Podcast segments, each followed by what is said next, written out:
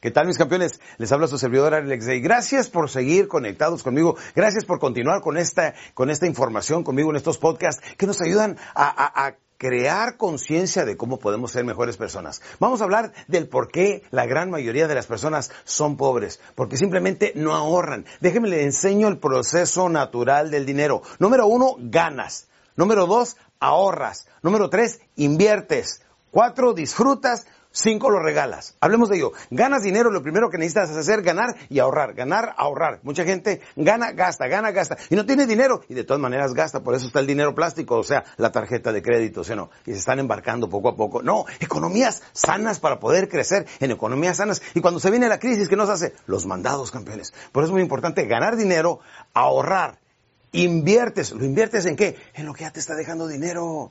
Dicen muchas personas, recuerdo un amigo que vendía ollas y decía, quiero abrir un bar. Digo, ¿qué sabes tú de bares? Mejor me tira todo tu dinero, lo que has ahorrado.